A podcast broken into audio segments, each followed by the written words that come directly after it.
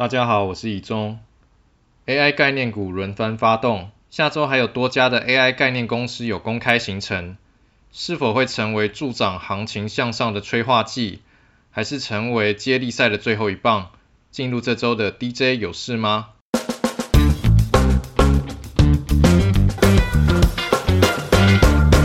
在美股方面，美股大叔 Barry 认为，最近进入财报周。许多科技股因为利多已经提前反映在股价上，所以财报公布，除非数字非常的好，譬如像是 Alphabet 财报优于预期，后续前景也看好，就会推升股价持续上攻。否则，若公司财报只是略优于预期，甚至是平平，股价就会有很大的机会高档拉回。不过目前也观察。市场情绪仍然高涨，有很多场外接手，因此预期财报公布对盘势的影响不会太大。若稍微拉回五趴上下，反而会促使还没有进场的买盘进场。另外还可以观察，目前上涨的族群有发散迹象，不再只是 AI，像是最近道琼也有不错的涨势，主要是金融股财报普遍优于预期。市场认为高利率的环境有利于大型金融股，进而拉抬道琼指数。在短线上，这是正向的讯号。台股方面，AI 题材已经全面外溢到各个相关次族群，这周的热门族群也都与 AI 相关。这周帮大家挑出散热以及铜箔基板。在散热方面，由于 AI 伺服器需要高功耗，也增加散热模组与零组件厂的新商机，为气冷、水冷方案带来需求。这周的涨幅较大，除了双红、旗红之外。也外溢到了其他散热相关公司，像是风扇厂元山，元山主攻车用市场，但也有耕耘包含伺服器、PC、电竞在内的高阶资讯产品。虽然目前伺服器的占比还比较低，但是客户已经涵盖多家代工厂，订单能进入看到年底。主力的车用产品能见度则是看到明年第一季。铜箔基板方面，也是这几周以来强势的族群，NDJ 一直有持续追踪。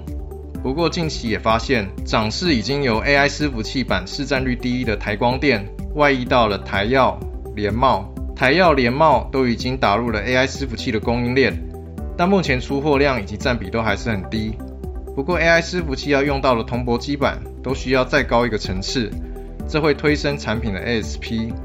而台药方面，还社会交换器往高阶的八百 G 移动。可以持续留意，下周有多家 AI 题材公司有公开活动，NDJ 第一手帮大家掌握。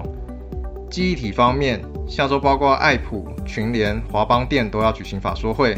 市场关注爱普的 AI 事业，以 VHN 持续发展生态体系。虽然目前主要是挖矿客户占比较多，不过也开始切入 HPC 客户。目前 AI 事业占营收大约十到十五 percent。公司长期的目标是要达五成占比。华邦电也有开发应用于 AI 的 Q 比产品，目前已经有十几个客户会持续的推广。短期来看，第三季需求以及稼动率表现渴望更好。至于群联与 AMD 的关系深厚，市场关心群联与 AMD 在 AI 市场会有什么样的合作计划。以基本面来看，NAND Flash 相对于低润市场复苏的比较慢，第三季还没有看到好转的迹象。节目播出的这周五下午，一直到下周，电源三雄接力举行法说会。首先是今天下午的光宝科，以及下周的台达电以及群电法说会。市场将会关注 AI 伺服器电源布局的情况。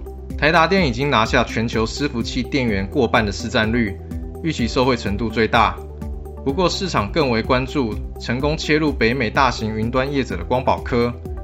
光宝科目前云端部门占营收大约两成，AI 伺服器占其中的个位数，占比还非常的低，但也增添未来成长的想象空间。群电方面，目前 AI 伺服器占比也比较低，但是已经有能力量产应用于 AI 伺服器电源等级的四千到五千瓦的高效能产品，值得关注。下周还有环球金举行法说会。第二季、第三季都还在客户库存调整阶段，整体先看第四季比较有机会复苏。生化价晶圆代工龙头稳茂也要举行法说会，市场关注中国对于生化价上游原料进行出口管制所带来的后续影响。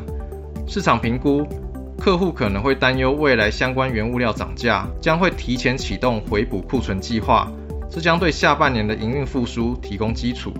IC 设计法说会旺季也进入了第二周，NCU 族群的盛群、新唐基本面有所差异。盛群有较多的消费性产品，目前的通路库存水位比较高，保守看待。新唐的产品以车用、工业用为主，预期下半年有机会优于上半年。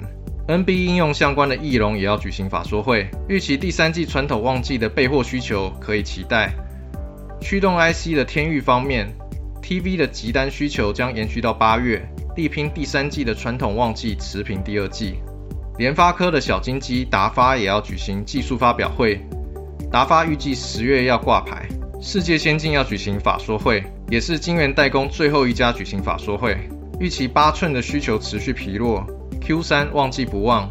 长期而言，有 IDM 厂试单的题材支撑，明年会有较多的机会。工业电脑大厂研华也要举行法说会，目前的接单不如预期。BB ratio 值不到一，对于下半年看法保守。生技族群方面，细胞治疗指标厂商玉世博要举行登陆新贵前法说会。玉世博是由旅美生技名人杨玉明与细胞治疗专才的肖世佳所创立，聚焦细胞新药的免疫疗法，锁定未被满足的抗癌市场。预计八月上旬登陆新贵。以上是这周的 DJ 有事吗？希望对大家投资有帮助。那我们就下周见喽，拜拜。